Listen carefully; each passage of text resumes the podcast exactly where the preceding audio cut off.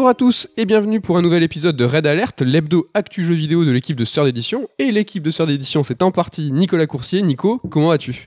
Bonjour Mehdi El Kanafi, bonjour à tous, je vais très bien, merci. Ça va? Et toi-même Oui, Tu tousses? Alors voilà, petit peut-être vite fait disclaimer, hein, là je tousse un peu, donc on va essayer, euh, on va demander à Ken hein, de peut-être monter un peu parfois si j'ai une quinte de tout euh, inopportune, mais euh, si vous entendez de loin quelqu'un qui tousse, c'est moi et je m'en excuse d'avance. Euh, Est-ce que bah, ça roule hein, vite fait euh, depuis la semaine dernière euh, On a repris les podcasts après une semaine et demie d'absence et on vous a manqué, ça nous a fait plaisir Ah oui, oui, oui. ça.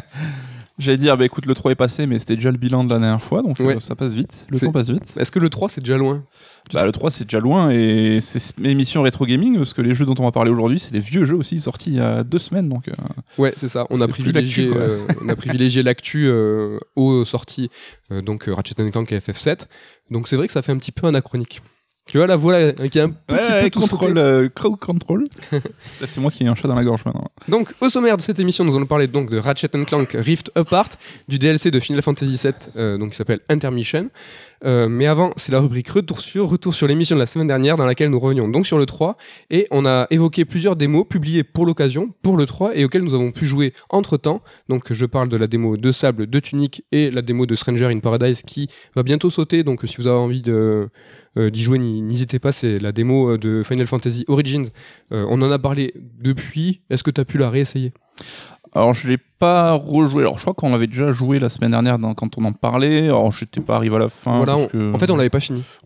mais j'ai pas réessayé, j'avoue. Et c'est vrai que bon, je pense que sans dire qu'on a été dur, il faut quand même dire que niveau système de jeu, bah, ça a l'air plutôt correct et qu'ils ont quand même de la marge pour s'améliorer parce que justement, d'où le principe d'une bêta ouverte. Mais c'est un peu ce que je retiens, moi, c'est que le, par exemple sur les systèmes et sur les défenses, une défense magique, une défense physique, ça c'était très sympa. C'est beaucoup Puis plus beaucoup, riche, tu vois, euh, qu'un, par exemple qu'un Souls, euh, je vais dire, et ça, ça va plus tendre vers du Nioh, même si on, on voit que c'est un petit peu ridicule, Oui. Nioh venant de Dark Souls. Avec beaucoup d'armes, beaucoup de possibilités Ouais. de custom ton personnage. Donc euh, là-dessus, c'est plutôt solide. Après, bon, euh, l'univers, toujours pareil, hein, ça reste.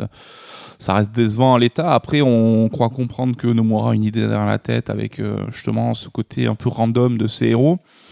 Bon, je trouve que c'est pas une excuse parce Ouais. que enfin, t'es pas obligé de faire des persos nuls, même si tu veux développer un truc derrière un propos, quoi. Donc, euh, à voir, à voir, à voir. euh, curieux quand même. euh, du résultat. Alors moi je l'ai pas terminé, je suis arrivé jusqu'à Garland. Il m'a il m'a éclaté, mais vraiment pour de vrai j'ai j'ai dû lui enlever 10 PV et j'ai pas eu le courage. J'ai pas j'ai pas j'ai pas retenté ça. J'ai même rage quit rage delete donc je savais que je n'y reviendrais pas, mais pas par euh, par haine. hein, C'était juste que ça me tentait pour toi. Ouais, ça me tentait pas de revenir. Le petit sentiment que j'ai euh, au final de cette démo, ce que j'en retiens, c'est plus euh, le côté euh, de, de brossonnade. Tu sais, le- le- la démo, le fait qu'ils ont voulu faire, tu vois, un Dark Soul-like, Mhm. ils ont presque pris à la, à- au pied de la lettre le, le Dark de Dark Souls, et c'est un truc qui est très sombre, très ah ouais, c'est glauque et tout. Alors que nous, ce qu'on entend et ce qu'on aimerait presque quand on entend une, une un spin-off ou quelque chose qui est tiré de Final Fantasy, quand on parle de Final Fantasy Origins, donc le Final Fantasy premier du nom, Mm. c'est peut-être quelque chose qui est plus euh, féerique, quelque chose qui est peut-être plus coloré. Donc voilà pour Stranger in Paradise. Et on va passer maintenant aux deux autres démos qu'on a pu faire euh, donc cette fois et qu'on n'avait pas joué la semaine dernière. Donc là, celle de Sable et de Tunic. Donc Mm. tu veux commencer par quoi? Allez, Sable. Allez, Sable, ben, écoute, j'ai fait euh, mention de mes craintes la dernière fois où c'est vrai qu'on se disait, après tout ce temps, le jeu ne pourrait que décevoir et ce qu'on voyait en termes techniques ou d'animation, ça m'inquiétait un petit peu. Alors, le jeu a des soucis, enfin, la démo en tout cas, le jeu a des soucis en termes de contrôle, en termes de caméra, etc. Mais euh, l'ambiance, à mon sens, sur la démo que j'ai fait, a emporté la mise. Le jeu est super beau, encore plus beau que ce qu'on voit dans les vidéos. Et euh, c'est clairement euh, un jeu qui va miser sur son ambiance, sur Là, on est dans le sorte l'équivalent Breath of the Wild du, prélude au départ, donc une petite zone confinée dans laquelle on va accomplir des missions à droite à gauche. C'est un peu plus jeu vidéo que ce que je croyais, c'est assez bavard, t'as quand même des objectifs à reconstruire un truc, donc t'as trois objets à aller chercher. Je pensais que ça serait plus un peu contemplatif euh, à la journey, tu vois, mais j'ai trouvé ça plutôt cool. voilà, encore une fois, ravi par l'ambiance, quoi. Je sais pas ce que t'en as pensé, toi. Alors euh, moi j'étais assez convaincu par les promesses du fait par exemple d'avoir un jeu sans confrontation. Euh, L'animation ça me dérangeait pas plus que ça, le fait que ça soit un petit peu saccadé. Entièrement d'accord avec toi sur ce qui est de la direction artistique qui est sublime. J'ai joué pour tout te dire 5-10 minutes et j'ai arrêté. J'ai fait c'est bon je suis convaincu, j'en veux, je veux pas en savoir plus. Je suis pas allé euh, au-delà. Je, je suis allé, comme tu dis, euh, tu parles du, du fait qu'il faut chercher plusieurs objets. Je suis rencontré le premier PNJ qui m'a demandé d'aller à un Mm. point très précis. Je suis allé, j'ai juste récupéré la moto volante.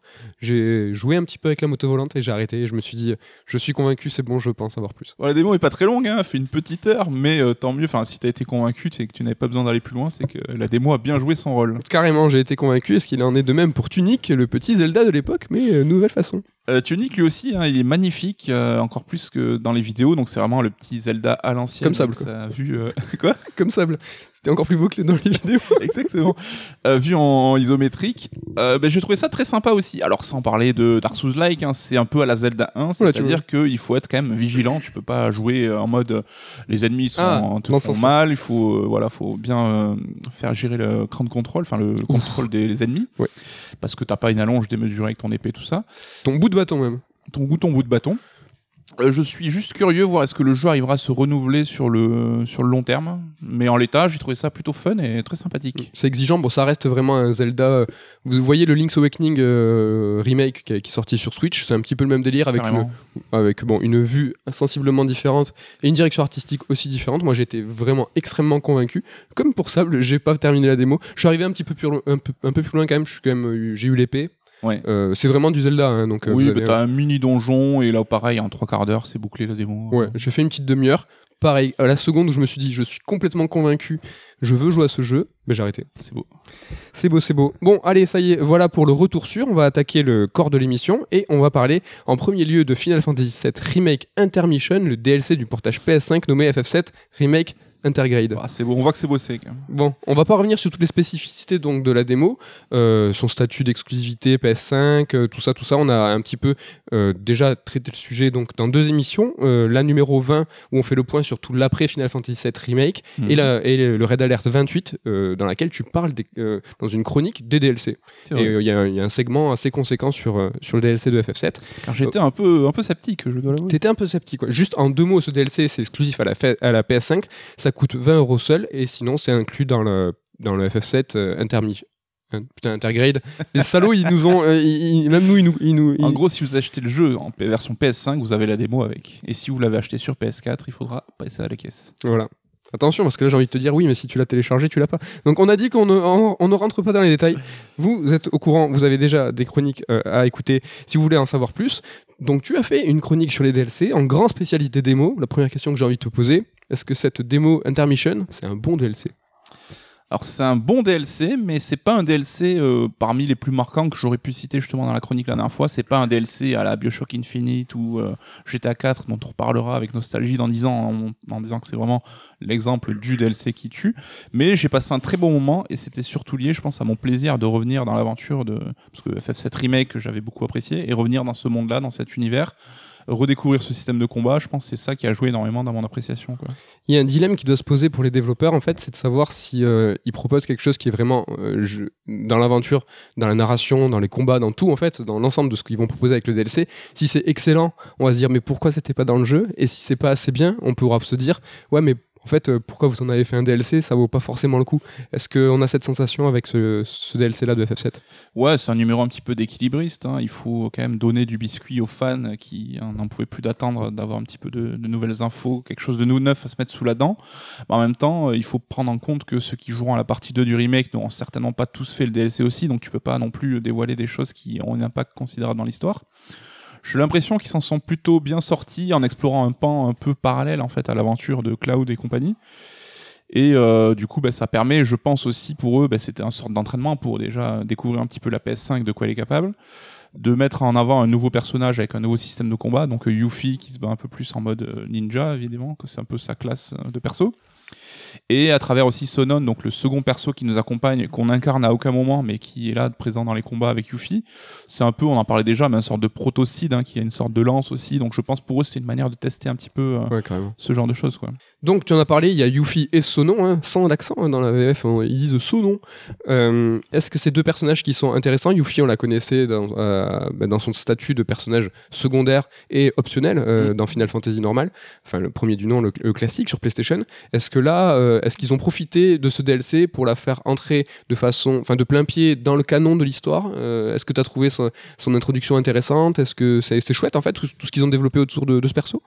Oui, bah écoute, on retrouve Yuffie, j'ai envie de dire, sans trop de surprise. hein, le perso euh, un peu déluré, enfin déluré, Ouais. un peu euh, faux folle, un peu euh, Elle est extravagante. Extravagante, voilà, qu'on connaît. Et alors, c'est vrai qu'au début, j'étais un poil irrité, parce que la VF, c'est vrai qu'on fait un peu des caisses, mais je trouve qu'on s'habitue et qu'on s'attache au personnage au fur et à mesure. Là aussi, hein, c'est volontaire, dans le sens où, dès le début, elle est très théâtrale et tout, mais euh, le scénar euh, s'enfonce un petit peu dans. Alors, sans parler de côté euh, dark, hein, mais les enjeux restent quand même sérieux et assez sombres.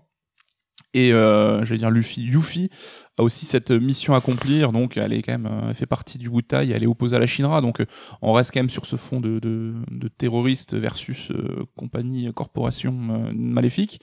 Donc ouais, le propos est quand même pas forcément très très gai, mais je trouve qu'il se place bien dans les enjeux de FF7 au global. Et euh, ce nom aussi, je l'ai trouvé assez réussi. C'est euh, sous le couvert du perso accessoire qu'on pensait un peu un peu nul avec son design qui est assez générique, hein, un peu Nomura générique quoi. Bah il a eu lui aussi bonne VF et on s'attache à lui euh, quand même malgré tout. Euh, je sais pas ce que t'en as pensé. Ouais, toi. carrément. Bon, juste rapidement, on va. Moi, j'y reviendrai tout à l'heure parce que c'est le plus gros défaut pour moi du, de ce DLC. Ça a été sa communication, le fait qu'on soit au, au courant d'absolument tout avant la sortie de ce, de ce DLC.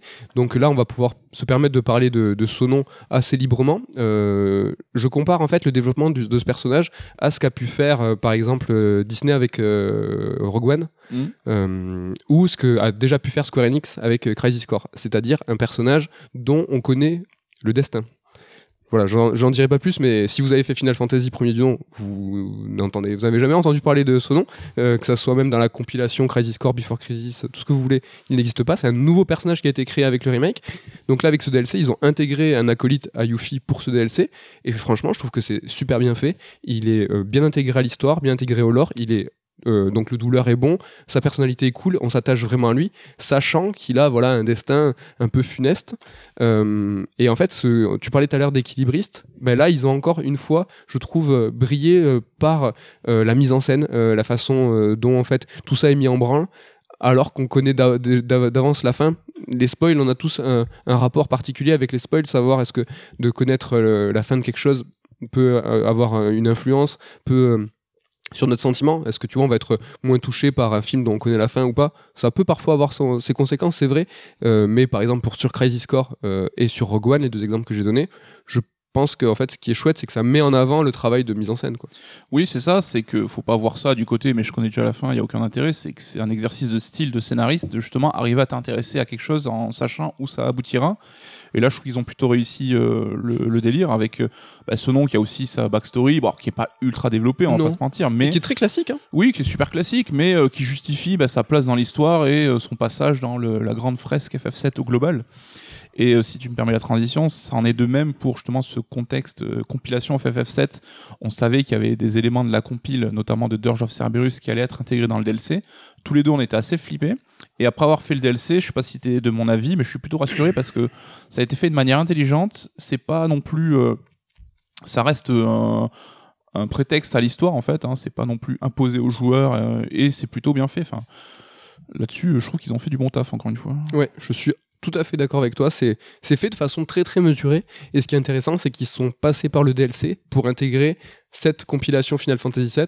Et là où on était flippé parce qu'on commençait à, à dire mince, euh, on voit par exemple le personnage de Vice, on, on voit le personnage de Nero, on commence à entendre parler euh, du, réacteur zéro, qui est- et puis Yuffie, une grande partie de son aventure, ben voilà, c'est le but euh, qui était connu hein, d'aller chercher une matéria secrète. Elle va s'enfoncer dans les sous-sols de la Shinra, là où on sait, ceux qui ont suivi un, un petit peu le lore de la compilation FF7, c'est là où il y a ce réacteur zéro et euh, toute euh, la milice secrète et tout, tout ça. Deep Ground, donc. Tout ce qui est Deep Ground, euh, et, euh, et les, enfin, et, et consorts, quoi. Ils sont, ils sont pas tout seuls. Mais euh, là, par exemple, le personnage de Nero, qui apparaît pas énormément dans le DLC, mais je trouve que le peu de temps d'appari- d'apparition qu'il a dans ce DLC, bah, le rend beaucoup plus intéressant et beaucoup plus euh, valorisé que dans tout Dirge of Cerberus. Quoi. Donc, euh, on voit que le problème de Dirge, c'était peut-être avant tout un problème d'écriture, en fait, et C'est pas clair. tellement un problème de perso ou de- de- d'extension du lore. Quoi. Oui, même si par exemple tu vois le personnage de Vice, euh, même dans le DLC, je le trouve pas euh, vraiment exceptionnel. Ouais, lui, c'est un peu au chausse-pied qu'ils l'ont foutu. Eh ben, hein. alors peut-être que je me gourre, mais je pense, et c'est ça qui me rassure, c'est que tout ce qui est attrait en fait, euh, peut-être à Derjo Cerberus, Nero, Vice et tout, ça restera cloisonné au DLC, au futur DLC, mais peut-être, alors euh, limite, quelques quêtes annexes de la, de, la, de la quête principale des prochains jeux, je pense que c'est il n'y a pas de raison en fait qu'ils intègrent tout ça dans le, dans la, dans le, dans le corps de, de l'aventure. Ouais. Et pour preuve, euh, donc Vice, on était au courant, c'était dans les, dans les trailers. Donc il fait pas partie du DLC, c'est juste euh, un combat de simulateur qui euh, intègre donc la version intergrade de, de Final Fantasy VII, donc la version PS5. Il faut relancer sa partie, il faut euh, re- re- retélécharger sa sauvegarde. Au passage, c'est assez rigolo ça. Ouais, alors leur système de récup de sauvegarde est un peu claqué en fait, c'est-à-dire que si vous avez euh, la version PS5 du jeu, il faudra que vous téléchargiez en plus la version PS4, votre version PS4 de base, que vous enclenchiez euh, dans le menu le transfert de sauvegarde vers la version PS5.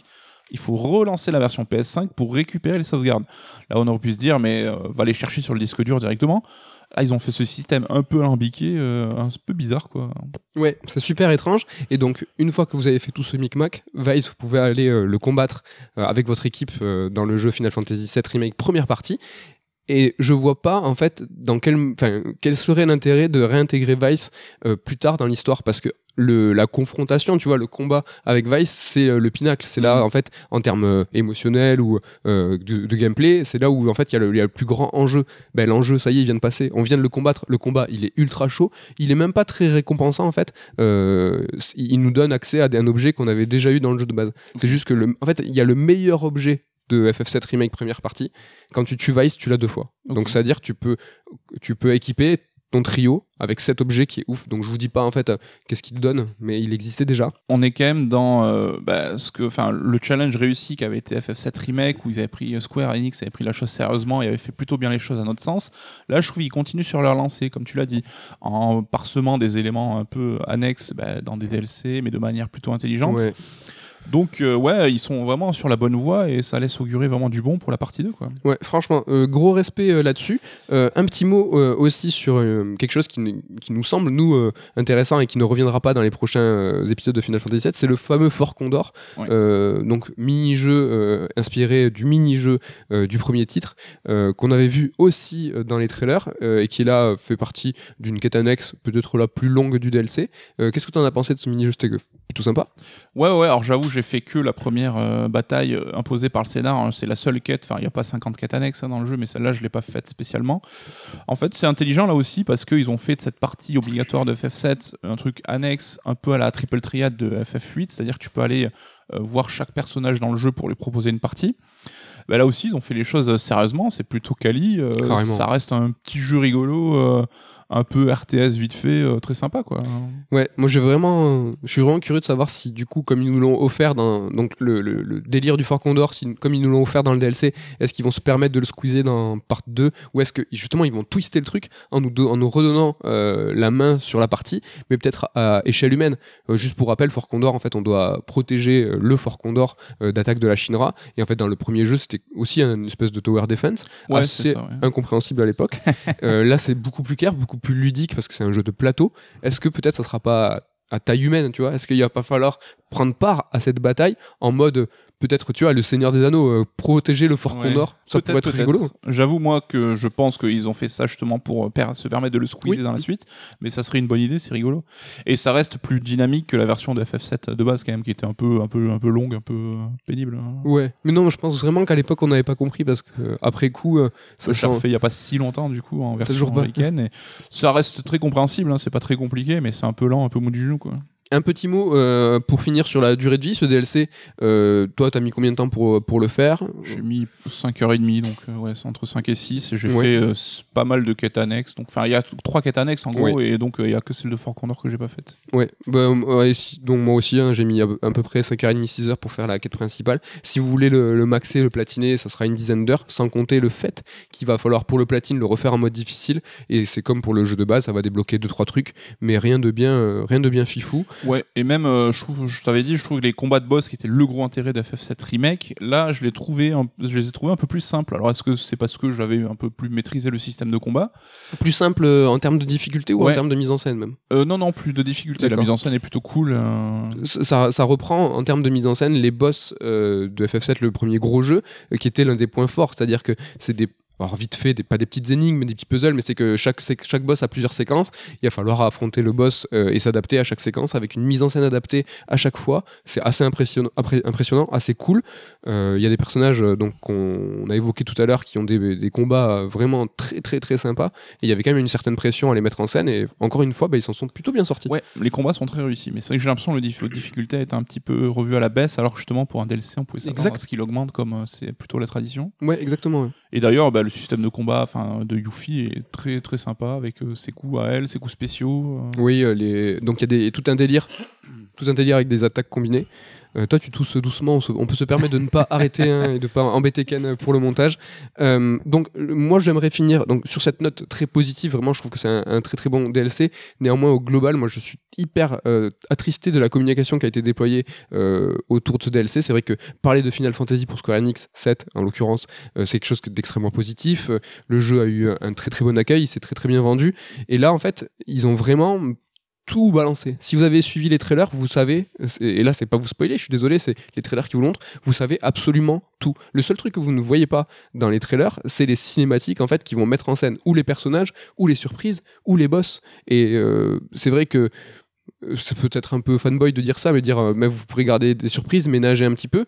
Je sais pas, euh, j'ai en, en- en souvenir, je crois, Uncharted, Uncharted 3 qui avait vraiment abusé à l'époque euh, au niveau de sa communication et ça, ça, ça avait desservi le jeu vraiment. Ouais, mais bon, après, c'est vrai que c'est notre responsabilité aussi de mater les, les trailers ou pas. C'est vrai que celui qui veut se préserver, Exactement. il aurait pu ne pas le faire. Et puis, euh, bon, c'est vrai que Square, ils avaient quand même un DLC à vendre, avec une version de PS5 à vendre aussi, qui apportait ce contenu en plus. Un contenu de 5-6 heures, évidemment, t'as pas des cinématiques à foison. Donc, Mhm. bah, quand tu veux montrer quelque chose de spectaculaire, fatalement, ben, ça, ça couvre pas mal de l'intégralité de l'aventure. C'est vrai. Je peux comprendre, oui, que c'était compliqué pour eux, mais c'est vrai que avec le recul, j'aurais apprécié ne pas regarder le trailer. Quoi. Mais ouais, mais j'ai vraiment eu la sensation qu'ils avaient en fait déployé une communication euh, outrancière pour dire de toute façon une fois que vous aurez passé l'acte d'achat, on s'en fout, vous avez payé, c'est Mhm. trop tard. Alors que dans un jeu vidéo, dans un film, dans un, dans un quelle que soit l'œuvre, t'as toujours euh, pour la communication l'intérêt de d'attrait en fait de faire acheter l'œuvre, mais euh, d'adhésion aussi. Il faut que euh, la personne continue à avoir des surprises, aime le aime l'œuvre et en fait soit après convaincu euh, par l'éditeur, le développeur, l'écrivain, tout ce que vous voulez. Là, c'est vraiment, j'ai vraiment eu la sensation de c'est bon, vous, avez- vous, allez, vous allez voir les trailers, vous allez l'acheter, mais nous derrière on s'en fout. Vous avez fait l'acte d'achat parce que de toute façon vous n'avez plus rien à découvrir. C'est vraiment moi ça m'a un petit peu un petit peu attristé. Après je Ouais, suis un peu attaché peut-être. On sait que c'est un DLC qui de facto s'adresse à ceux qui ont fini FF7, Oui, même si on peut le faire de manière séparée, on n'est pas obligé d'avoir fini l'aventure. Et ceux qui ont une PS5, donc je pense que déjà de base l'audience reste un petit peu limitée, donc euh, je pense qu'ils sont permis aussi ça parce qu'ils savaient Mm. qu'ils s'adressaient à un pool de joueurs pas énorme. C'est vrai. Et on ne vous gâchera pas la surprise, euh, justement, sur euh, la fin de la fin de la fin. Mais sachez que si vous fantasmez quelque chose, si vous avez envie de voir quelque chose en cinématique en vous disant, Hein, qu'est-ce qui va pouvoir un petit peu euh, attiser euh, encore ces flammes sur Final Fantasy Part 2, ben, sachez qu'au moins le DLC il fait le taf. C'est-à-dire que là, il y a une petite cinématique à la fin. Enfin, une petite, elle est plutôt. Je trouve, Ouais, elle, est, plus- elle est elle est long, plutôt longue. Elle vous montre quelque chose qui n'aurait absolument pas sa place dans un vrai jeu parce que c'est euh, euh, un dollar. C'est-à-dire ça, ça ne sert absolument à rien. C'est c'est du, euh, du pur C'est du fan service. c'est du pur fan service.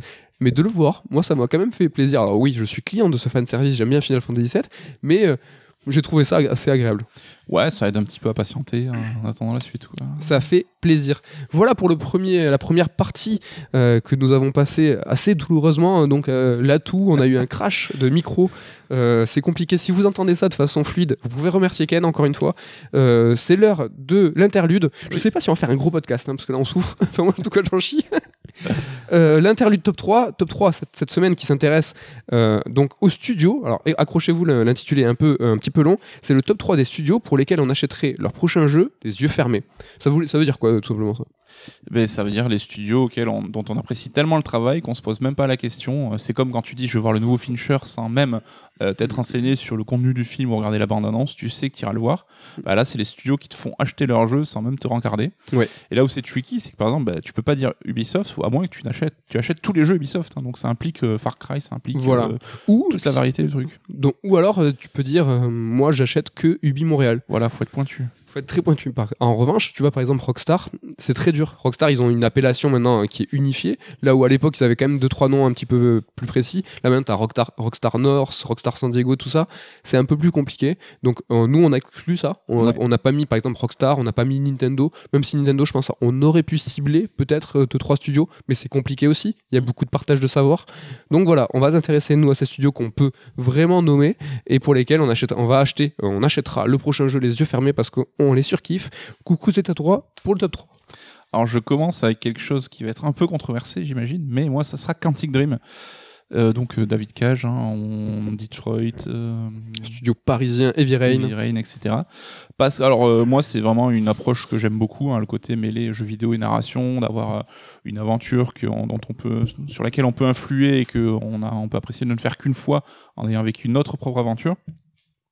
Alors je sais que Quantique peut être moqué parce que effectivement niveau scénario il y a parfois des décisions qui sont un petit peu étranges ou euh, c'est jamais la perfection en termes d'écriture. Mais ils ont quand même une approche du jeu vidéo qui est euh, assez unique. Donc rien que pour ça, ben, ça, ça je, soutiens quoi. Et euh, ben, ils font là aussi des jeux qu'on voit pas ailleurs. Et à chaque fois je suis très client. Alors même si par exemple, Beyond était moins réussi que, que Detroit ou Heavy Rain, ben, ça reste quand même des jeux que je vais euh, acheter les yeux fermés et que je ferai grand plaisir derrière. Ouais. Et pour euh, Quantic Dream, pour aller dans ton sens, c'est vrai qu'on a envie à chaque fois d'être un petit peu étonné.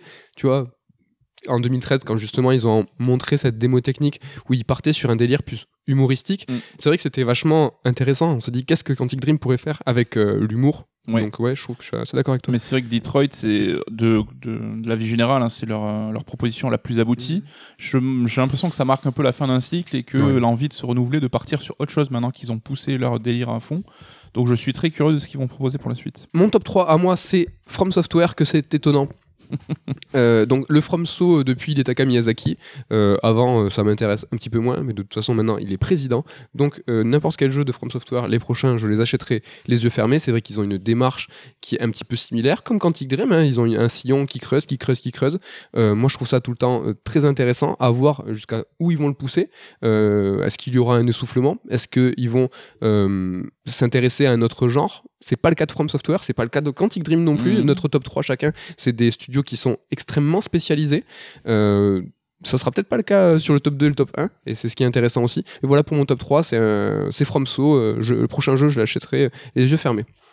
Pour ton top 2 alors mon top 2, je sais qu'on l'a en commun, c'est Naughty Dog, donc euh, évidemment parce que bah, Naughty Dog, alors là aussi hein, depuis plus Uncharted, même si les Crash euh, et Jack and Dexter ils sont des excellents jeux, c'était pas forcément des jeux que vers lesquels j'allais euh, naturellement. Mais voilà, Uncharted, Last of Us, enfin, on connaît la formule Naughty Dog, hein, le TPS narratif, donc on vient de sortir un livre sur Last of Us, on vous invite à le lire si ça vous intéresse. Et Nicolas Lodenecho, l'auteur, bah, explicite justement ce qu'est cette formule Naughty Dog. Euh, là aussi, hein, on arrive peut-être au terme euh, d'une formule et à voir comment ils peuvent se renouveler derrière. Mais bon, là, en termes de prod, on, est sur l'apex de ce qui se fait dans le jeu vidéo en termes de, de, peaufinage, de valeur de prod et euh, d'acting. Euh, et de qualité. Tu, peux, tu peux le dire. Je crois que. Enfin, on a inversé notre top 2 et notre top 1, donc tu viens de me le fumer. Moi, je viens, je vais te fumer ton top 1.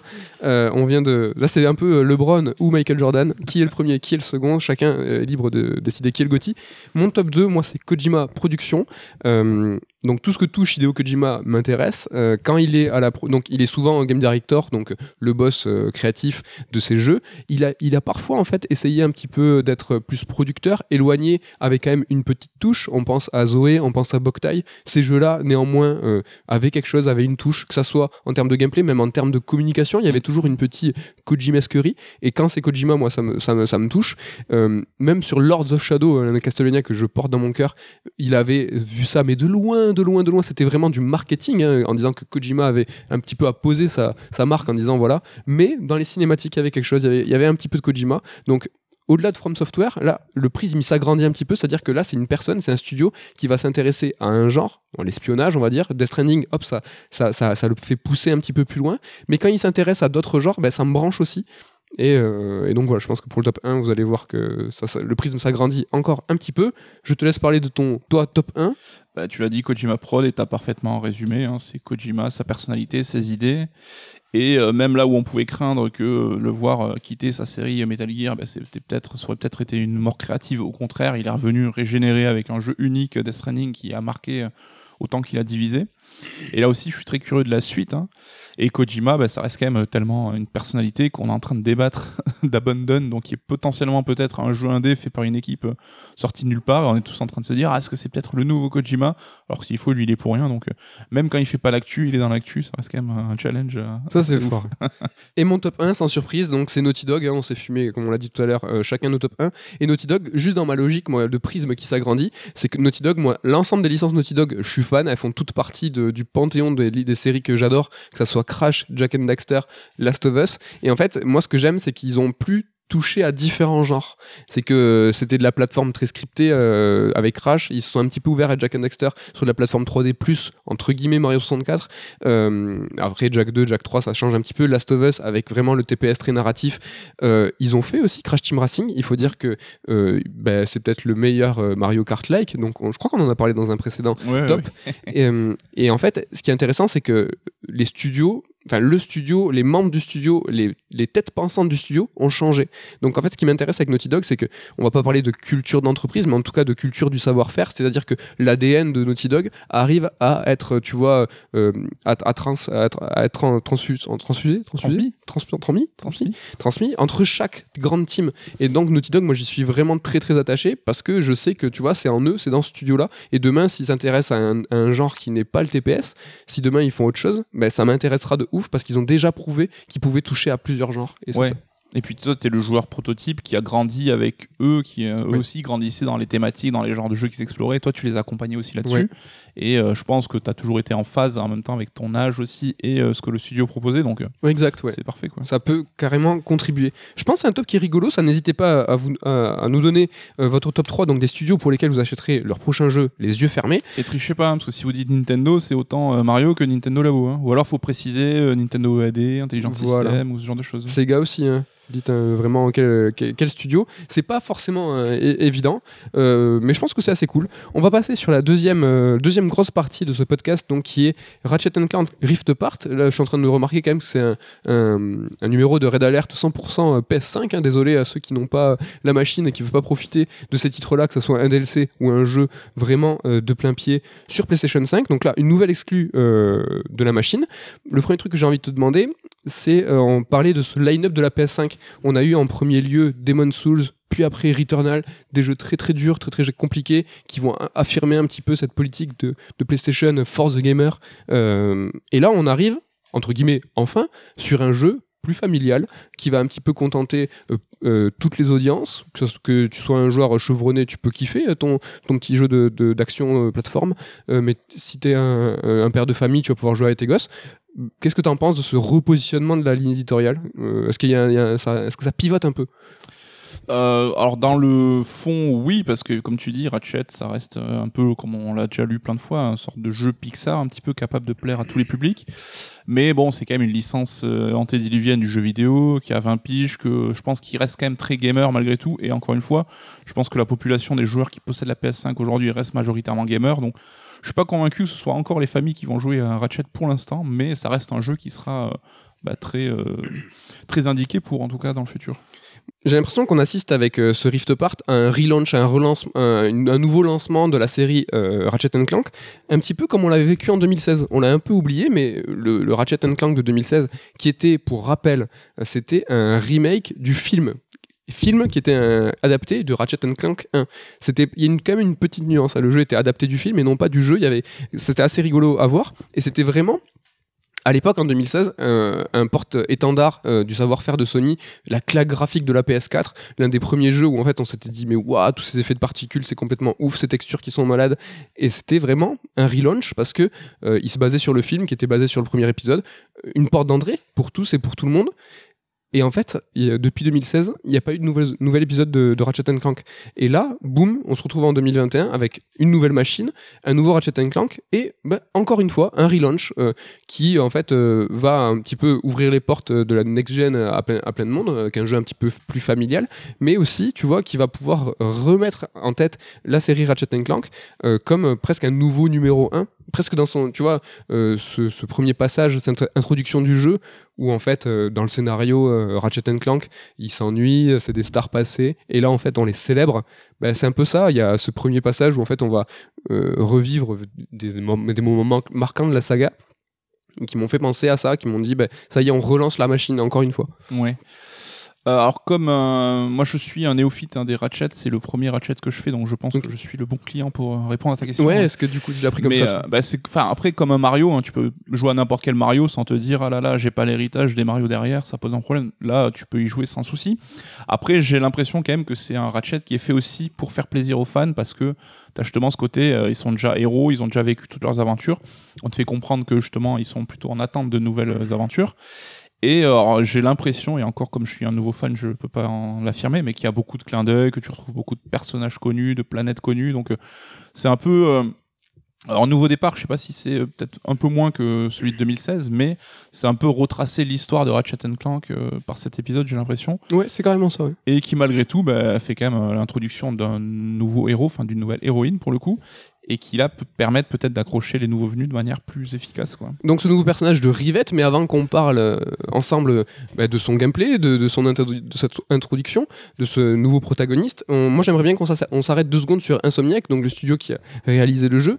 Euh, Insomniac, euh, pour rappel, hein, c'est un studio qui a été racheté début 2020, 229 millions par Sony, mais de tout temps, c'est un studio qui a, qui a été toujours assez fidèle à Sony. Ils ont fait par exemple donc les Ratchet Clank, qui ont toujours été des exclus Sony, mais aussi les Résistances, euh, qui étaient un petit peu euh, à l'époque euh, un FPS à l'image de Killzone, qui était aussi une... bon, c'était un autoconcurrent hein, euh, du, du FPS un peu guerrier. Mais ils ont aussi développé par exemple les Spyro. euh, Oui, oui, oui. qui en fait qui sont passés par Sierra et Activision comme comme Crash Bandicoot c'était un petit peu un bundle Oui, c'est voilà. un peu le frère siamois de Naughty Dog. Et d'ailleurs, les deux studios se connaissent très bien et s'apprécient énormément. Euh, là où je trouve Naughty Dog avait réussi un peu, on en parlait, sa transition vers du contenu plus mature. Euh, Insomniac euh, reste un peu sur ses licences de cœur. hein, tu vois, ils n'ont pas lâché la licence Ratchet. Euh, Resistance, bah, ils ont un peu lâché l'affaire. Ça n'a pas été non plus un succès. Enfin, la série, voilà, pas forcément marqué autant qu'un Uncharted. Donc, euh, ouais, ça reste un, sujet, un studio de premier plan pour Sony, hein, malgré tout. Et ils charbonnent de ouf, là. Ils en sont déjà à leur troisième sortie PS5. C'est ça, pour rappel, ils ont fait la remasterisation de Marvel Spider-Man euh, pour la PS5. Ils ont bossé sur le standalone Miles Morales et, et là ils ont taffé sur Ratchet Clank Rift Apart. Comme tu dis, euh, donc ils viennent d'intégrer officiellement la maison Sony, mais euh, ils ont pas fait ça. Enfin, ils, sont, ils sont pas venus acheter du terrain quoi. Ils- Ah oui, ils, sont, ils font le taf, hein, ils représentent en tout cas Ouais. trois jeux en six mois comme ça. Bon, même si un de ces jeux c'est un remaster, mais. Ouais, bon, c'est pas même un, un bouton à actionner, quoi. C'est quand même un petit peu plus compliqué que ça. Euh, tu l'as dit aussi, ils se sont, euh, en tout cas sur Ratchet, euh, ils ont, ils ont, ils pas lâché la licence. Il faut savoir que des jeux Ratchet, il y en a 14, des jeux canons. Et deux et il y en a seulement deux qui n'ont pas été développés par Insomniac et c'est les deux jeux qui étaient sur PSP des jeux qui ont été développés par un studio qui s'appelle High Impact et qui a été fondé par des anciens de Naughty Dog et des anciens de Insomniac donc bon quelque part tu vois ils sont pas restés enfin là c'est resté pas loin de la, de, de la famille Juste, euh, je, je veux pas te piéger, mais les deux PSP c'est sur Clank euh, à chaque fois Non, il y en avait- Clank Non, non, il y en avait un, c'était un peu un, un Ratchet Clank classique. L'autre, c'était sur Clank. Et il y a eu aussi un PS Vita, mais lui, il était développé euh, par Insomniac. Donc euh, 14. Tu vois, contrairement, enfin, vous allez pas, vous allez le remarquer, on va faire beaucoup, beaucoup de parallèles entre Insomniac euh, et euh, Naughty Dog. Moi, je vais me permettre encore plus de parallèles entre Ratchet Clank et Uncharted. Euh, ce que je veux dire, c'est que on va souvent comparer euh, ces studios et ces licences. Et contrairement à Crash, euh, où en fait la, la licence Crash est passée par Sierra Activision, il y a eu des changements, des changements d'orientation. Insomniac, eux, ils, ont toujours gardé les Ratchet, 14 jeux, ils ont quasiment tous développés. Donc c'est vraiment un truc qui leur tient grave à cœur euh, et pour lequel ils ont ont pas trop trop envie de lâcher la bride, hein, j'ai l'impression. Ouais, mais ça va, ça va conditionner un peu le débat qu'on aura certainement Ouais. sur euh, la capacité de renouvellement de la licence aussi. Donc, euh, Exactement. Tu l'as dit tout à l'heure, Insomniac, c'est les bros de Naughty Dog. hein. donc un est placé à Burbank et l'autre à Santa Monica. C'est la banlieue euh, de, de Los Angeles. Il y a beaucoup, beaucoup de partage de savoir à l'époque. Enfin, en tout cas, aujourd'hui, bien moins, c'est sûr. Mais à l'époque, c'était vraiment les les cousins quoi. Euh, il faut savoir que hum, Ratchet Clank premier du nom partage le moteur de Jack and Daxter complètement, c'est-à-dire que le moteur de Jack and Daxter c'est le moteur de Ratchet Clank. Ils sont sortis à un an d'écart, donc Ratchet est sorti un an après Jack and Daxter. Donc euh, à quel point euh, vraiment ils étaient ils étaient bros quoi. Et euh, aujourd'hui encore on a, on a un petit peu des héritages, je sais pas si tu as entendu mais le bruit des caisses explosives, je sais pas si ça te fait penser à ces bruits de caisses de Crash de Crash Bandicoot. Je pense que c'est peut-être un héritage ou en tout cas un clin d'œil De- vrai. Maintenant que tu le dis. Donc euh, de, de- cette époque où en fait ils partageaient tout euh, et ils, ils faisaient au mieux pour, euh, pour avancer. Euh, donc ce Ratchet Clank, euh, c'est un, je je l'ai dit rapidement tout à l'heure, c'est un jeu d'action euh, plateforme plutôt axé shoot. Euh, je pense que c'est un sous-genre du jeu de plateforme euh, qui est plus or- orienté sur, sur, euh, sur le gun, là où Jack and Daxter était plus sur la plateforme pure et, et- et l'exploration. Euh, Est-ce que toi c'est un genre que, dont tu l'as dit tout à l'heure, c'est ton premier Ratchet, mais euh, la plateforme, tu nous l'as déjà dit, tu l'as un peu abandonné parce que t'en as, trop donné. Euh, trop donné. T'as trop donné. Mais euh, Est-ce je- que là, qu'est-ce que de- Ouais, alors je trouve que le côté plateforme est quand même assez euh, limité. Hein. Lointain Ouais, ouais. Alors c'est peut-être plus par le côté euh, univers coloré, Ratchet, le côté mascotte et tout, qu'on identifie ça à un jeu de plateforme un peu à la Mario. Mais il n'y a pas vraiment de challenge en termes de plateforme.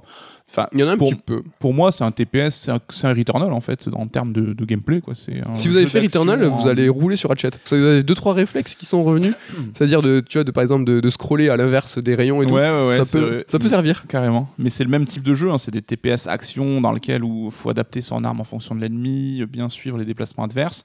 Alors euh, évidemment, comme tu l'as dit, la difficulté n'a rien à voir. hein. Ratchet est un jeu très très accessible, mais on est quand même beaucoup plus sur le, segment TPS action que sur le côté plateforme à mon sens. C'est vrai, t'as pas tort, moi je l'associe plus à la plateforme, c'est que hum, Ratchet Clank, moi je le, je le compte dans ce genre qu'on appelle le collectathon, donc euh, c'est collection, Ton genre préféré Mm, le marathon des collections, donc colle- collectathon. Ah oui, ouais, c'est un genre que, que j'affectionne beaucoup. Euh, on peut citer par exemple, je sais pas, Mario 64, Mario Odyssey euh, en est un. Assassin's Creed peut être considéré aussi un peu comme un collectathon. Ouais, bah, Les jeux rares, hein, global, enfin. Banjo. Donkey Kong. euh.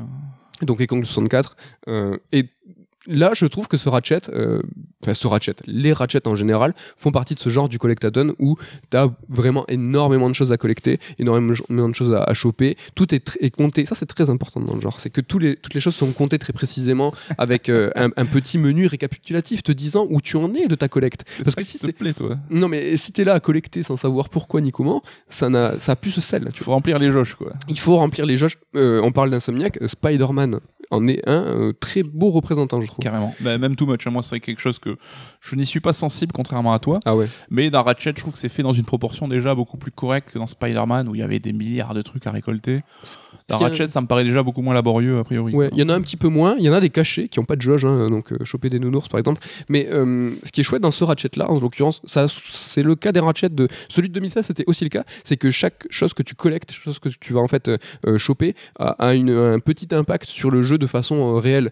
C'est tout bête, hein, les, les boulons, les gros boulons euh, dorés, il y en a 25 à choper dans le Rift Part. Chaque boulon que tu collectes, en fait, est entre guillemets un cheat code caché. C'est que tu vas dans ton menu et à chaque boulon que tu chopes, bah, tu vas pouvoir euh, changer, je sais pas, euh, le filtre de vue, de, vue- de vue en fait de ton jeu. Euh, tu vas pouvoir changer des couleurs, changer des trucs. C'est comme un menu de cheat code. en Ok, fait. je m'en étais même pas rendu compte. hein. Tu vois, je crois que j'en ai chopé à peu près la moitié sans vraiment trop les chercher, mais Ouais. je je vais même pas les voir dans les menus. Les, euh, les, euh, les, les raritariums. Donc, ils sont- Ouais. donc, euh, eux vont te permettre de développer euh, toutes tes armes. En fait, tu as plein de trucs comme ça. En fait, qui a toujours un- une petite part en fait euh, liée euh, à la cohérence, à la diégèse du jeu.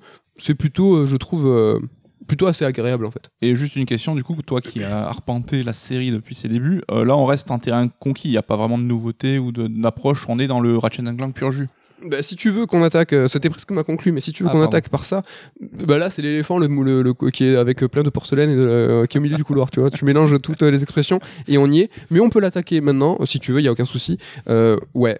euh, c'est euh, en fait Ratchet a très très très peu évolué en fait. C'est euh, la même chose depuis le début. Il y a eu plusieurs trilogies, plusieurs arcs scénaristiques et en fait ils sont ils ont très très peu avancé. Et là ce Ratchet là, c'est bien pour c'est une, porte d'entrée pour les nouveaux joueurs, mais si tu l'as fait tous les ratchets, il y a absolument aucune évolution.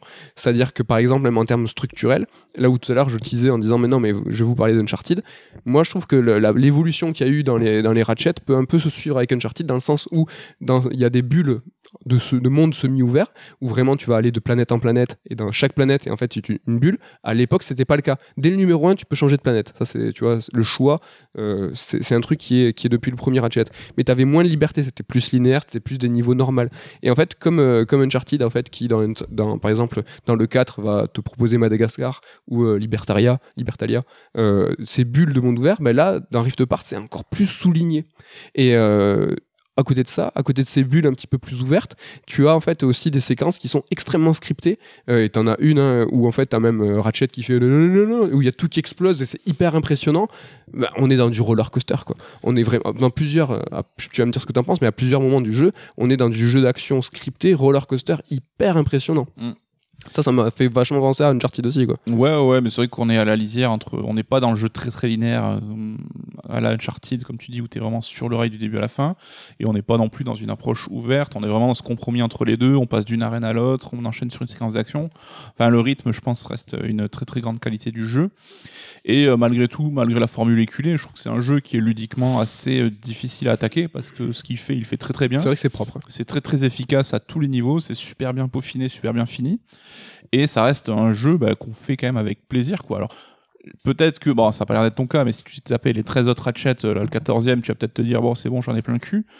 Mais euh, moi, je l'ai quand même fait avec grand plaisir et euh, Non, mais c'est int- c'est intéressant ce que tu dis, c'est le, le- la notion en fait de, de lassitude. Par exemple, tu vois, euh, Ratchet c'est sorti en 2002. Entre euh, 2002 et 2013, écoute-moi bien, des Ratchet, il y en a eu un par an. Euh, après, en 2016, il y en a eu un, le PS4. En 2021, il y en a eu un, celui qu'on est en train de traiter aujourd'hui dans cette chronique. Donc, il y en a eu 12 en 11 ans, puis 2 en 8 ans.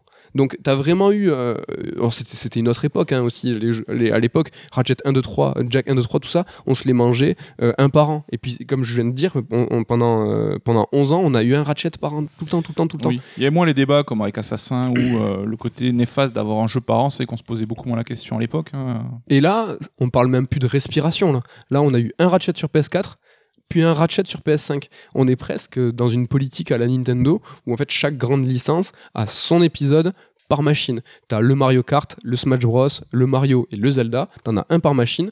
En- je, je, je, je grossis le trait, hein. parfois c'est pas très vrai, il y en a un ou deux quoi. Mais tu vois ce que je veux dire? Ben Là c'est c'est un petit peu le même délire. Oui. Et même si Ratchet, là, ce Ratchet-là, est vraiment un copie carbone de ce qui était de 2016, et en gros, euh, tout ce qui, est, qui peut sembler aujourd'hui des super bienfaits, on va en parler, par exemple, tu vois, l'évolution des armes, le fait que ça change de nom, les propriétés, que ça soit extrêmement varié, tout ça, ça existe depuis Ratchet 1 et 2. Il y a vraiment eu un gap entre le premier et le second. Le premier était, très, était vraiment 50% de plateforme, 50% shoot. Un- C'était vraiment un- un- une, une arborescence différente de Jack and Daxter. Jack and Daxter, c'est 100% plateforme. Celui-là était plateforme, shoot. Et dès le 2, le Ratchet a pris sa forme de shooter action. Et depuis Ratchet 2, en fait, c'est, on est quasiment à la même formule qu'aujourd'hui. Mais le fait que on a eu cette grande respiration depuis 2016, ben, ça fait passer la pilule, en fait. Et du coup, ben, non, mais tu vois ce que je veux dire, c'est à la Nintendo. Oui, c'est marrant parce que tu parles de respiration, mais un, un médecin, je pense, parlerait de sensation de manque. hein. C'est-à-dire que quand on te- on t'abreuve d'un truc euh, et que même ça devient un peu ton jeu tous les ans et tout, bah, c'est que t'es accoutumé à ça. Et dès qu'on arrête euh, de te fournir, bah, t'es en manque. C'est comme un assassin où on en bouffe tous les ans et on commence à, se- à se nous saouler. Il suffit qu'il fasse une pause d'un an pour qu'on attende tous le prochain Ouais. avec euh, genre comme si c'était la dernière merveille du monde. Parce que on- ça nous manque la formule. un. Changement de, changement de politique, peut-être, de, de, de stratégie. Mais Euh, c'est une bonne euh, façon de faire, hein, c'est cool.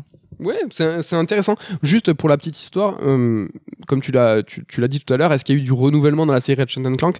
Euh, Pas vraiment. Il y a eu un épisode qui était un peu plus multi, hein, qui s'appelait All, euh, All for One. Ouais. En fait, c'était un jeu Ratchet classique. C'est juste qu'on pouvait jouer ou tout seul ou à quatre. Il y a eu l'épisode sur Clank uniquement, Mm. qui était sur PSP. On se rappelle qu'il y avait aussi l'épisode qui était sur Daxter uniquement, qui était sur PSP, qui était développé à l'époque par Ready. Putain, j'allais dire Ready Player One. Red Dead Down, euh, exactement. Il y a eu un épisode euh, qui était plutôt MOBA Tower Defense qui s'appelait Q-Force et lui il était vraiment vraiment différent, vraiment osé, mais il a pas marché. En fait, il a vraiment il s'est un, il s'est un peu il a un, un petit peu planté. Mais Et- euh, j'ai rêvé où il n'y a pas eu un moment où ils ont décidé de sortir des jeux un peu plus euh, limités, comme des sortes de gros DLC. Quelle bonne mémoire. Non, t'as vraiment très très bonne mémoire. Euh, Il y a eu un épisode qui s'est app- appelé Quest for Booty, qui était lui entièrement articulé autour de la plateforme, là où il y a eu, il y a eu précédemment beaucoup d'épisodes uniquement sur le shoot. Et c'était, comme tu l'as dit, un- une sorte de DLC. Alors lui, il était uniquement en démat. Mm. Il y a eu plus tard un autre épisode, comme tu dis, qui était lui un vrai épisode, mais qui était juste à 30 balles, mais qui était pourtant un vrai jeu. Donc ça avait ce statut euh, assez bizarre, comme si Insomniac, tu vois, l'assumait pas. En disant, ben ça, je vais vous donner un 12e Ratchet Clank, euh, mais pour nous excuser du fait que c'est toujours la même chose, bon, il est à 30 balles. Mais c'est quand même un, un Ratchet Clank, c'était un vrai jeu. Hein. Oui, oui, mais c'est vrai que je, me- rappelle parce qu'à l'époque, ça a fait un peu parler justement avec ce statut un peu hybride, euh, ce qui est peut-être aujourd'hui beaucoup plus courant finalement, mais à l'époque, on se demandait un peu quelle est cette nouvelle approche. euh. Bah, même a posteriori, c'est un peu bizarre. Enfin, c'est un peu bizarre. Parce que tu te dis, mais euh, ouais, vous l'avez, vous l'avez trop assumé en fait. euh, C'était, c'était un vrai épisode. Bon, ce Quest Booty en tout cas, était, moi je l'avais à l'époque vraiment kiffé parce qu'il y avait pas de shoot. T'avais quasiment en fait plus ton gun. T'étais qu'avec ta molette et c'était vraiment euh, des énigmes. Là aujourd'hui, dans ce Ratchet Clank Rift Apart, la partie énigme, ben je crois qu'elle n'y est pas. Enfin, il y a pas de. T'as- tu- non, c'est à travers des mini-jeux, quoi, tu vois, les, les petites séquences avec Clank ou les poches dimensionnelles que tu vas trouver mais qui sont pas ultra nombreuses. non, Enfin, ça, ça- parler d'énigmes, c'est même un peu trop euh, exagéré. Non, Euh, ça, ça contribue ce que tu viens de dire. euh, donc la, la petite partie shoot, par exemple avec glitch, où en fait tu vas être téléporté dans un petit jeu de shoot avec une autre prise de vue. Moi, j'ai trouvé ça as- assez rigolo, comme les parties avec Clank, où là c'est des énigmes plus temporelles. Ça, ça contribue en fait à la, à la variété du gameplay des Ratchet Clank, qui est vrai dans tous ces jeux de plateforme action. C'est pour ça que je le place aussi dans, ce, genre de jeu d'action, parce qu'il y a cette variété de gameplay, cette pluralité, où en fait euh, tu sais jamais ce que la séquence suivante va te, réserver. Là, c'est le cas aussi. T'as as, vraiment une, variété en fait. Tu vas avoir euh, du pilotage. euh, alors c'est pas, je vais pas trop vous spoiler, mais tu vas piloter des trucs. Après tu vas être sur des rails. Après tu vas avoir du shoot. Tu vas avoir des énigmes. C'est assez bien cadencé, je trouve. Ouais, ouais, mais c'est marrant parce que c'est un peu cette nostalgie, je pense, du jeu vidéo euh, 101, tu vois. C'est quand tu dis aux gens c'est quoi un jeu vidéo, je pense que si tu parles de Ratchet Clank, tu vois, t'es pas loin de la vérité. hein, ça c'est vrai. quoi.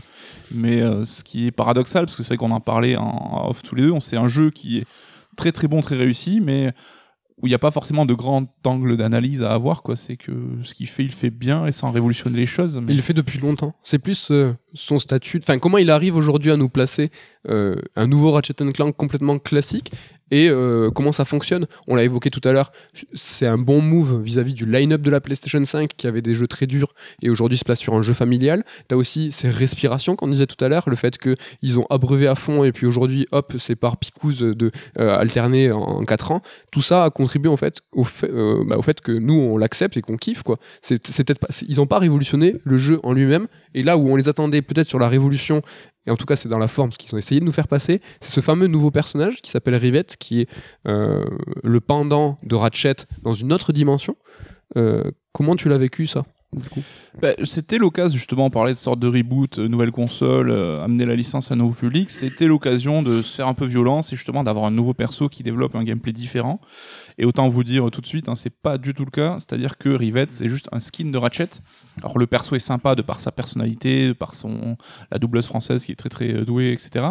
Mais c'est vraiment un skin de Ratchet. C'est-à-dire que si vous êtes avec Ratchet, vous débloquez une arme. Bah, la planète d'après où vous allez jouer Rivette, vous aurez accès à cette arme. C'est-à-dire qu'ils ont le même inventaire, ils ont les mêmes, euh, les mêmes capacités. Mais euh, vraiment stricto sensu. Donc euh, Une seconde, je m'arrête sur ce point avant que tu passes sur euh, un autre truc.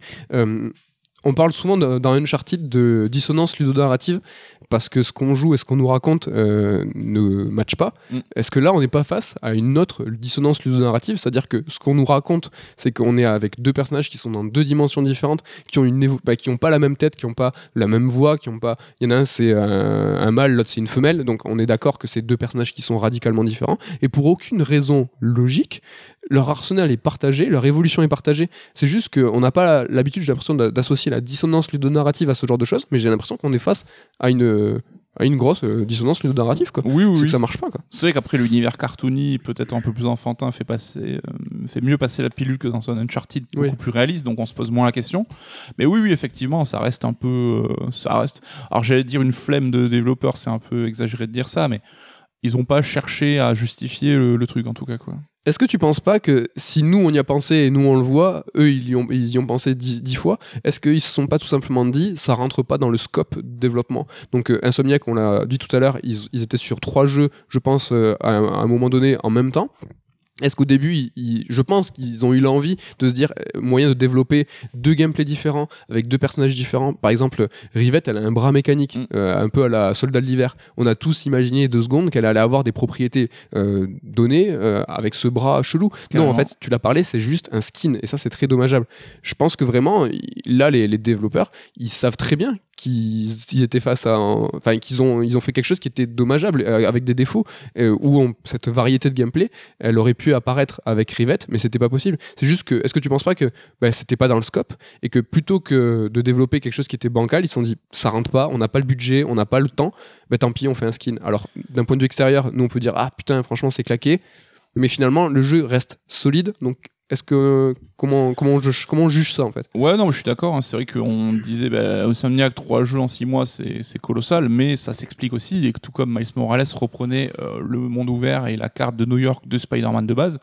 Donc, il n'y a pas de secret. hein. Si tu dois sortir trois jeux en six mois, bah, il faut faire des concessions, il faut adapter euh, bah, ses ambitions. Donc, on peut le regretter, mais voilà, est-ce que c'était pas juste pour alimenter la console avec un jeu dans les premiers mois de lancement et que peut-être ils ont sous le coup d'un nouveau Ratchet avec pourquoi pas euh, Rivette en tant que seule héroïne avec des mouvements euh, particuliers à renouveler un peu le gameplay? Mm. Ça serait possible et ça serait cool. Hein.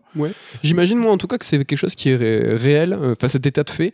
Ils en, ils en sont conscients dès la pré-prod. Parce que tous les niveaux, toutes les planètes, en fait, sont a- associés à un seul personnage. Et, et chaque personnage, en fait, euh, enfin donc chaque planète est associée à un même personnage. Il aurait été simple, euh, en tout cas dans la dans la dans l'idée, de développer chaque planète associée à des propriétés de chaque différentes pour chaque perso. Parce que de toute façon Rivette va pas aller sur la planète de Ratchet et inversement. Ouais, Et là, pour le coup, même si c'est deux skins, ben, la planète de Ratchet, elle a pas des propriétés euh, spéciales Ratchet. Parce que tu vois ce que je veux dire, c'est que dès le début, y a pas, je pense pas qu'il y ait eu des retournements d'insinuation en disant ah putain fait chier, il faut que là il faut qu'on re, re-aplanisse tout. Je pense que c'est vraiment quelque chose du cahier des charges où ils se sont dit ça, ça c'était pas. Enfin, je serais curieux euh, de Ouais, ouais, savoir si c'était dans le Mais cahier ouais, ouais, c'est un parti pris qu'ils ont embrassé à 100%. Et tu vois, même les armes, il y a peut-être quoi, une vingtaine d'armes. Et il y a quand même des armes qui font un peu doublon. T'aurais même pu imaginer que un perso ait accès à 10 armes, l'autre perso à 10 armes. Oui, bien Ça sûr. aurait été une manière super artificielle de créer une différence, on est d'accord, mais là ils ont même pas choisi ça. C'est, je pense que dans leur esprit c'était non non, on, on s'assoit sur cette idée de, de distinguer l'expérience de Ratchet et de Rivette. Et bon, ce qu'on peut regretter et qui du coup euh, c'est un acte manqué pour la série de se renouveler, mais ça n'en reste pas moins super efficace. Ouais. Concernant l'arsenal, j'en profite comme tu l'évoques, il est très efficace, à l'image de tous les Ratchet, il est assez varié. Pour quelqu'un euh, qui a fait tous les épisodes, ça peut être un poil, un poil, un poil déceptif. T'as toujours cette, ces deux grandes euh, familles de d'armes, donc t'as les, t'as les armes d'attaque et de défense, ou les armes entre guillemets passives et actives. Mm. Euh, tu me diras comment tu joues, mais par exemple, moi, je suis fan des armes passives, c'est-à-dire que mon but dans la vie, moi, c'est de arrêter de jouer et que tout se passe sans moi. Donc, euh, t'as, par exemple, tu peux jeter euh, des robots qui vont se, se ruer sur les ennemis. Ah, je l'aimais bien celui-là. ouais. Tu as le l'arroseur, euh, une espèce d'arrosoir qui va empoisonner et qui va figer les ennemis. Et en fait, tout ça, tu peux le comboter pour que, avec toute la frange des armes passives, tu n'aies plus rien à faire et tout se passe extrêmement bien. Et la, t'as tout le versant des armes euh, actives, donc plus d'attaque, qui est du gros fusil à pompe, euh, du lance-grenade, euh, de la mitraillette. On a eu, on est, je suis sûr même toi t'en as entendu parler, des armes extrêmement euh, rigolotes euh, où par exemple tu vas lancer ta boule de disco et Oui. les personnages ils vont danser. C'est la plus emblématique euh, de ce côté un peu lol de certaines armes. hein. Bah, ouais, ouais. Et ça, c'est assez vieux. T'avais le personnage, enfin, t'avais l'arbre qui changeait en mouton, en bonhomme de neige, en personnage 8 bits. Euh, c'est un peu plus sage là. Ça fait le taf, ça fonctionne, mais c'est un poil plus sage en tout cas. Ouais, ouais, bah encore une fois, que de l'extérieur, c'est vrai que j'avais. Enfin, le jeu a cette réputation d'armes un peu loufoques. Alors, on garde un côté un peu rigolo sur certaines armes. Tu parlais de, de celles qui transforment les ennemis en plantes. La boule à facettes. Voilà, mais bon, c'est vrai que ça reste après des armes assez classiques. Il y en a quand même beaucoup, même si certaines sont un peu, font un peu doublon. Et ce que je trouve qui est bien fait, c'est que dans les phases d'action, alors c'est souvent des arènes données où on va te- beaucoup d'ennemis vont surgir, ben, on on te met pas forcément énormément de munitions, ce qui fait que tu dois utiliser Exact. toutes tes armes en fait. Ouais, exactement. ouais. Tu utilises une arme jusqu'à épuisement et tu changes et plus tu utilises les armes, plus elles gagnent en niveau et en efficacité. Donc ça c'est plutôt bien fait parce que ça t'incite vraiment à changer ton arsenal et donc chaque arme implique aussi une manière différente d'appréhender euh, le combat, de comment tu bouges, comment tu te places par rapport aux ennemis. Et ça j'ai trouvé ça plutôt agréable. en fait. Ouais, je suis entièrement d'accord. C'est vraiment ça t'incite à explorer cet arsenal. C'est le point fort du jeu. Et pour le coup, euh, bah, c'est bien fait. Ils, Mm. ils nous, ils, ils nous mettent en position de tout utiliser. Et moi, ah, j'ai vraiment, je prends ça à bras le corps dans le sens où euh, toutes mes, donc chaque arme peut être développée euh, sur cinq niveaux. Au cinquième niveau, l'arme change de nom avec des propriétés différentes et tout. Moi, vraiment, j'utilise à chaque fois les armes où j'ai le plus bas niveau pour justement les faire, euh, les faire évoluer. Et une arme qui au début semble ou éclatée, euh, anodine, va au niveau 5 vraiment être super efficace. Et souvent, comme tu disais, il y avait peu de munitions parce qu'ils incitent aussi à comboter, enfin, à, à- à utiliser les armes euh, en association avec d'autres, et c'est ça qui marche bien. Et là, pour le coup, de façon euh, sous-entendue, euh, on nous force, enfin, nous force à faire quelque chose sans nous le montrer du doigt. Et ça, c'est quand même rare et c'est plutôt bien fait. Quoi. Ouais, ouais, ouais, c'est malin et ça donne envie de tester, comme tu l'as dit, les combinaisons. T'as une arme qui peut glacer les ennemis, t'as les petites boulettes Ouais. d'ennemis, que tu, enfin de, de, de minions un peu que tu Ouais. peux balancer pour t'aider. Donc euh, tu peux avoir une sorte de mécanique qui va s'installer dans les combats euh, tu commences à aborder le truc d'une manière, puis tu prends une arme pour euh, contourner derrière. Tout ce qui est interface, c'est aussi extrêmement classique, mais pour le coup assez moderne. C'est-à-dire que quand tu tout ce qui est raccourci, le jongler entre les armes, euh, on pourrait se dire putain c'est chouette, euh, t'as une sorte de qualité de vie, tout ça. Eh ben, pour le coup, c'est assez vieux et vraiment, cette, toute cette interface ça existe depuis pratiquement toujours dans Ratchet. Donc ils étaient, ils n'ont pas bougé parce qu'ils étaient à l'époque en fait assez visionnaires Mhm. et ça fonctionne plutôt carrément bien. Peut-être le dernier euh, point extrêmement fort que je, je trouve, tu me diras si t'en as d'autres, mais moi je trouve que l'écriture, l'humour et les personnages, c'est quelque chose qui est vraiment cool, et notamment cette VF que je trouve vraiment de grande qualité, et je vous citerai juste un nom, hein, donc euh, c'est Philippe Pétieux euh, qui qui euh, double Homer, Danny DeVito et par extension le pingouin euh, qui double pas qui mais bon si vous connaissez la série vous allez le reconnaître euh, tout de suite. Franchement c'est un bon point. Enfin cette VF elle est vraiment stylée je trouve. Oui, oui, oui, c'est vrai que c'est un peu éculé aujourd'hui de parler de Pixar du jeu vidéo à chaque fois qu'on voit ce genre de jeu, mais on est carrément là-dedans, hein, des persos. Alors c'est des archétypes euh, qui sont voilà, il y a pas une histoire profonde ou des persos euh, renversants, mais ça fait super bien le taf, c'est bien doublé. euh. Moi, je trouvais vraiment le perso de Rivette plutôt cool et tu Ouais. sentais que les devs Ratchet, ils avaient un peu fait le tour, qu'ils savaient pas grand-chose à raconter sur lui. Et Rivette déjà est beaucoup plus intéressante, même si ça reste pas développé de ouf, mais oui il y, a y une petite backstory sur même son bras ou ce genre de choses ouais, quoi. ouais, mais un- moi c'est vraiment le perso que je retiens au final et c'était c'est très sympa. hein. Et ça souligne d'autant plus cette différence d'arsenal. Le fait que ces deux personnages qui sont de dimensions différentes, donc le, ils nous disent euh, par la mise en scène que tu peux être dans deux dimensions différentes et pas forcément ni un clone ni un double. Mm. Tu as ta propre personnalité, tu as ta propre. euh, ton physique qui est différent. Donc l'ensemble des personnages du casting de Ratchet Clank est doublé, c'est-à-dire qu'on voit plein de. Enfin, est doublé euh, et dupliqué, c'est-à-dire que vous allez voir une version de Quark, une version euh, de Nefarious, tout ça, euh, sous un autre jour. Euh, et le Nefarious, donc là c'est le Philippe Pétieux que je parlais, et le, le doubleur, je dis pas qui, qui double Nefarious de la dimension, c'est méga connu aussi, je sais pas si tu l'as Oui, oui, oui. C'est vraiment un gros gros nom. Euh, mais ça souligne le fait que, ah, c'est dommage quand même que le gameplay il est pas pareil. Vous les avez tellement dissociés dans la narration et dans leur écriture que de voir qu'ils font exactement la même chose, c'est un petit peu dommage. Tu l'as parlé aussi, euh, tu as parlé de ce Pixar euh, en jeu vidéo, on l'a même pas évoqué, on faut le dire quand même parce que c'est important. Euh, c'est cette euh, putain de claque visuelle. Enfin, le, le, le, le gap quand tu te dis vraiment là, je suis en train, je suis en train de jouer là? C'est ce que la cinématique de, je suis en train de jouer? Ça, tu l'as eu cette claque toi Tu? Ouais, ouais, ouais, c'est magnifique. Et c'est vrai que c'est conditionné quand même pas mal aux environnements. euh, parce que c'est vrai que le début du jeu est très beau, mais moi j'ai pris vraiment la claque euh, dans un autre niveau. Il y a des niveaux, je trouve, qui se distinguent encore plus. Mais d'une manière globale. Bon, après, il y a les histoires de, de trois modes de représentation. Donc, Oui. euh, on épilogue pas. C'est maintenant, c'est un classique. Hein, mais en gros, tu peux avoir quand même un compromis euh, ray tracing 60 FPS. Moi, c'est avec ça que j'ai joué. Ouais, moi j'ai joué 60 FPS résolution. Ouais. je crois.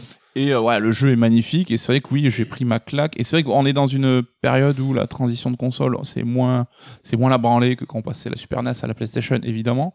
Mais là, c'est plus dans bah, l'image en tant que telle, la densité de, des effets, de, des éléments à l'écran, Ce que tu vois. ce qu'on montre, ouais, de la profondeur de champ. Tu trouves que c'est moins la branlée quand même Ça remet en perspective la branlée que c'était en 2016, c'est-à-dire que le Ratchet de l'époque, là, le remake du, film, c'était déjà méga beau, mais vraiment quand tu prends du recul, quand on, voit à ce qu'on joue aujourd'hui, moi je trouve que c'est ouf et ça laisse présager un truc de malade. Enfin, rien à voir, hein, parenthèse complète, euh, je, je divague, mais, euh, je- mais Starfield, euh, ont, ils ont annoncé très récemment que ce qu'on voyait dans les cinématiques utilisait le moteur, et, mais surtout n'utilisait pas de fonctionnalités propres aux cinématiques, sous-entendu le profit de ne pas faire de réfléchir, enfin, de, de pas d'allouer de, de, de force ou d'énergie, c'est pas le mot que je cherche putain, De sur hein, De de ressources, sur l'intelligence artificielle, sur ce genre de choses. Il y a quand tu peux utiliser le moteur, mais un moteur qui ne va pas utiliser de toutes les fonctionnalités in-game est vachement plus puissant. Et là, en fait, ce qu'ils ont dit, c'est que non, non, les gars, c'est juste le moteur. Et tout ça, en fait, euh, pour revenir à Ratchet, pour revenir sur cette claque, je trouve qu'elle est quand même assez réelle quand même sur cette next-gen. C'est- Après, enfin, on sait toujours pareil que les jeux qui arrivent dans les deux troisième années, ben, il y a déjà un gap par rapport aux jeux de lancement. Mais euh, ce que je veux dire, c'est qu'on n'a pas de gap, c'est que tu prends un Uncharted 4 ou un Last of Us 2 aujourd'hui, il reste magnifique, tu vois, on n'a pas euh, ce côté, euh, les vieux jeux ben, sont complètement dépassés, tu vois. enfin, donc c'est vrai qu'on Mm. on prend moins la branlée, enfin je pense que Last of Us 2 en termes de représentation des visages reste une référence aujourd'hui. Donc euh, ouais ouais c'est en ça que je dis, enfin on vient, c'est qu'on vient plus de si loin que ça en fait. Les, jeux qui ont déjà quelques années restent ultra impressionnants aujourd'hui. Et la chose qu'on pouvait aussi attendre, c'est euh, le bénéfice du SSD magique sur le gameplay. Donc on a tous vu dans les trailers ces passages de dimensions euh, assez impressionnantes où en une fraction de seconde on passait d'un univers à l'autre. Donc ça c'est extrêmement scripté. C'est quand Ratchet par exemple se jette dans le vide, dans le vide et t'as un passage de une ou deux secondes dans un univers, euh, tu vois, complètement fantasmagorique, rose, violet. Et là tu passes dans un autre univers. Moi c'est pas ça qui m'a le plus impressionné. T'as certaines fois dans le jeu où t'as des brèches qui amènent à des niveaux bonus qui vont nous faire gagner des, des, des, des parts de, la, de notre combinaison. Mm. Et moi, c'est celle-là qui m'ont tué. C'est que vraiment, tu peux te placer devant la brèche, changer le point de vue de ta caméra, et en un pas, tu passes dans un autre univers qui a absolument rien à voir. Et j'ai trouvé ça ultra impressionnant. Moi, je reste un peu sur ma fin sur cette mécanique de changement de dimension parce que en termes de gameplay, je trouve que c'est un petit peu sous-exploité. Euh, On y a- Parler des cristaux quand même. Ouais, mais il y a un niveau, je trouve, qu'il exploite et qui te fait alterner entre deux dimensions de manière euh, logique et intéressante en tant que, dans le gameplay en tant que tel. Mais c'est tout, en fait. Et le reste, c'est souvent, comme tu l'as dit, très scripté Oui. ou pour des zones un petit peu bonus. Oui. Alors, certes, c'est impressionnant parce que le changement, ça prend une seconde et Mm. vraiment, c'est c'est ouf. Mm. Mais en termes de gameplay, je trouve que c'est quand même pas à la hauteur de ce Oui. qu'on imaginait, enfin de ce que je m'étais imaginé, surtout que c'est, enfin c'était leur gros euh, point fort, leur gros truc de vente quoi. C'est vrai. Bon, c'est un petit peu plus, hein, il y a plus de un niveau, je crois qu'il y en a deux, qui utilisent en fait ce- ces cristaux. Tout simplement, en fait, on se retrouve in-game face à un cristal violet, on tape dessus, et en une seule seconde, on passe euh, dans une autre dimension de ce même niveau. C'est quand même, je trouve, là sur ce point très précis, extrêmement impressionnant parce que t'as zéro temps de chargement, c'est assez ouf. C'est vrai que c'est limité, mais c'est un peu à l'image du jeu, dans le sens où euh, euh, on est sur un jeu voilà, sorti dans les six mois après la sortie de la console. Euh, ils ont fait ça, on rappelle, ils avaient trois jeux en même temps. Ça augure du bon, c'est un peu, c'est mesuré en fait. C'est ah ça aurait été mieux si ça avait été plus. Ouais ouais, mais c'est vrai qu'on comprend la logique euh, industrielle derrière, on l'a Oui. expliqué, mais ça reste quand même le jeu qui te vendait sur un nouvel, un nouveau héros et euh, le changement de dimension. Ces deux-là Oui. sont pas respectés, enfin les promesses sont pas remplies à 100%. C'est vrai. Ça reste déception malgré tout, même si le jeu reste très très bon quoi. Donc. euh, Ouais, c'est vrai. Mais c'est vrai que sur le côté euh, confort, euh, technique, temps de chargement et tout, enfin c'est presque le souci, c'est qu'on s'y habitue trop vite quoi. Euh, les, les vibrations haptiques, les, les gâchettes adaptatives sont super bien rendues là. Peut-être un poil moins que Returnal, mais ça reste quand même super cool, notamment pour les armes en fait. C'est marrant, c'est que ça m'a fait revoir Returnal encore plus à la hausse, hein, Mhm. toujours mon Gotti.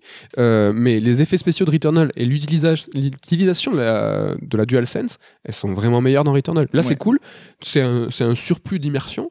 Euh, chaque arme a son- sa petite feature, sa petite fonctionnalité, mais ça reste un petit peu en deçà. Toujours pareil, comme si comme s'ils n'avaient pas eu le temps, le, le- les ressources pour faire Je pense que c'est ça. Mais tu vois, il y a un moment, quand tu reviens à ton vaisseau, tu peux choisir de, de te rendre à telle ou telle planète.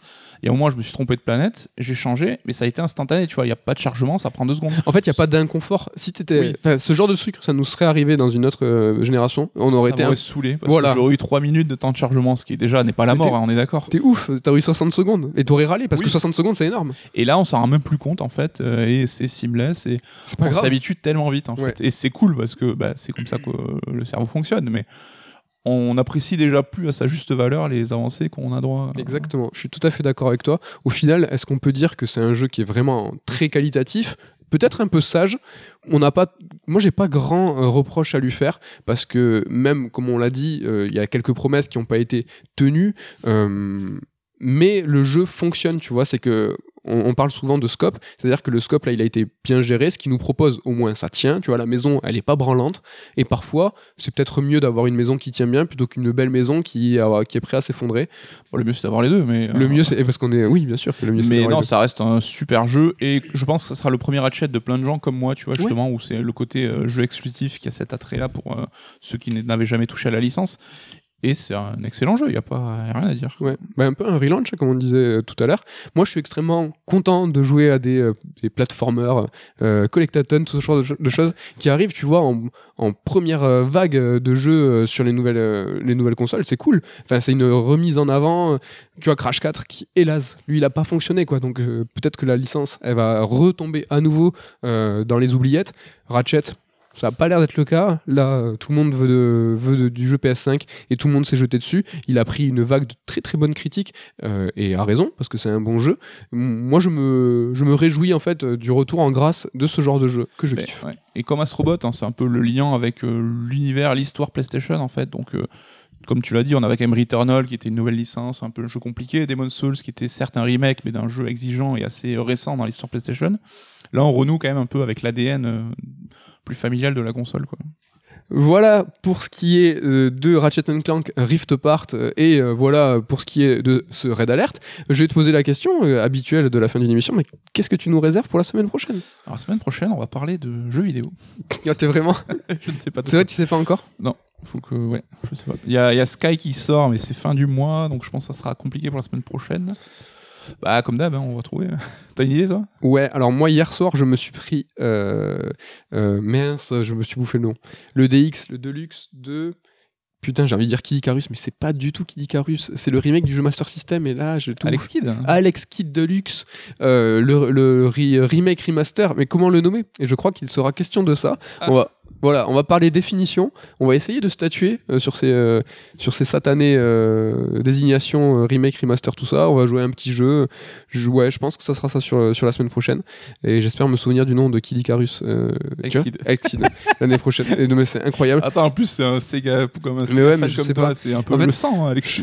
C'est le, c'est le, c'est le sang, mon gars. Mais je me concentre tellement sur euh, essayer de ne pas tousser que j'en oublie mes mots. En tout cas, je m'excuse et je remercie Ken d'avance de ce montage. L'occasion, l'occasion de, nous, de vous remercier à vous tous pour votre fidélité toujours plus grande. Ça nous fait vraiment extrêmement plaisir. L'occasion aussi de faire la bise à l'équipe, à Ken, à Damien, à Ludo. Euh, merci aussi d'avoir supporté euh, ma voix. En fait, si vous avez l'impression que j'ai toujours envie de chialer, qu'est-ce que je me retiens? Si je t'ai mis un pain en début C'est que tu m'as mis un pain au début de l'émission et ça me fait pleurer. Donc voilà, merci à tous euh, et à la semaine prochaine. Bye bye.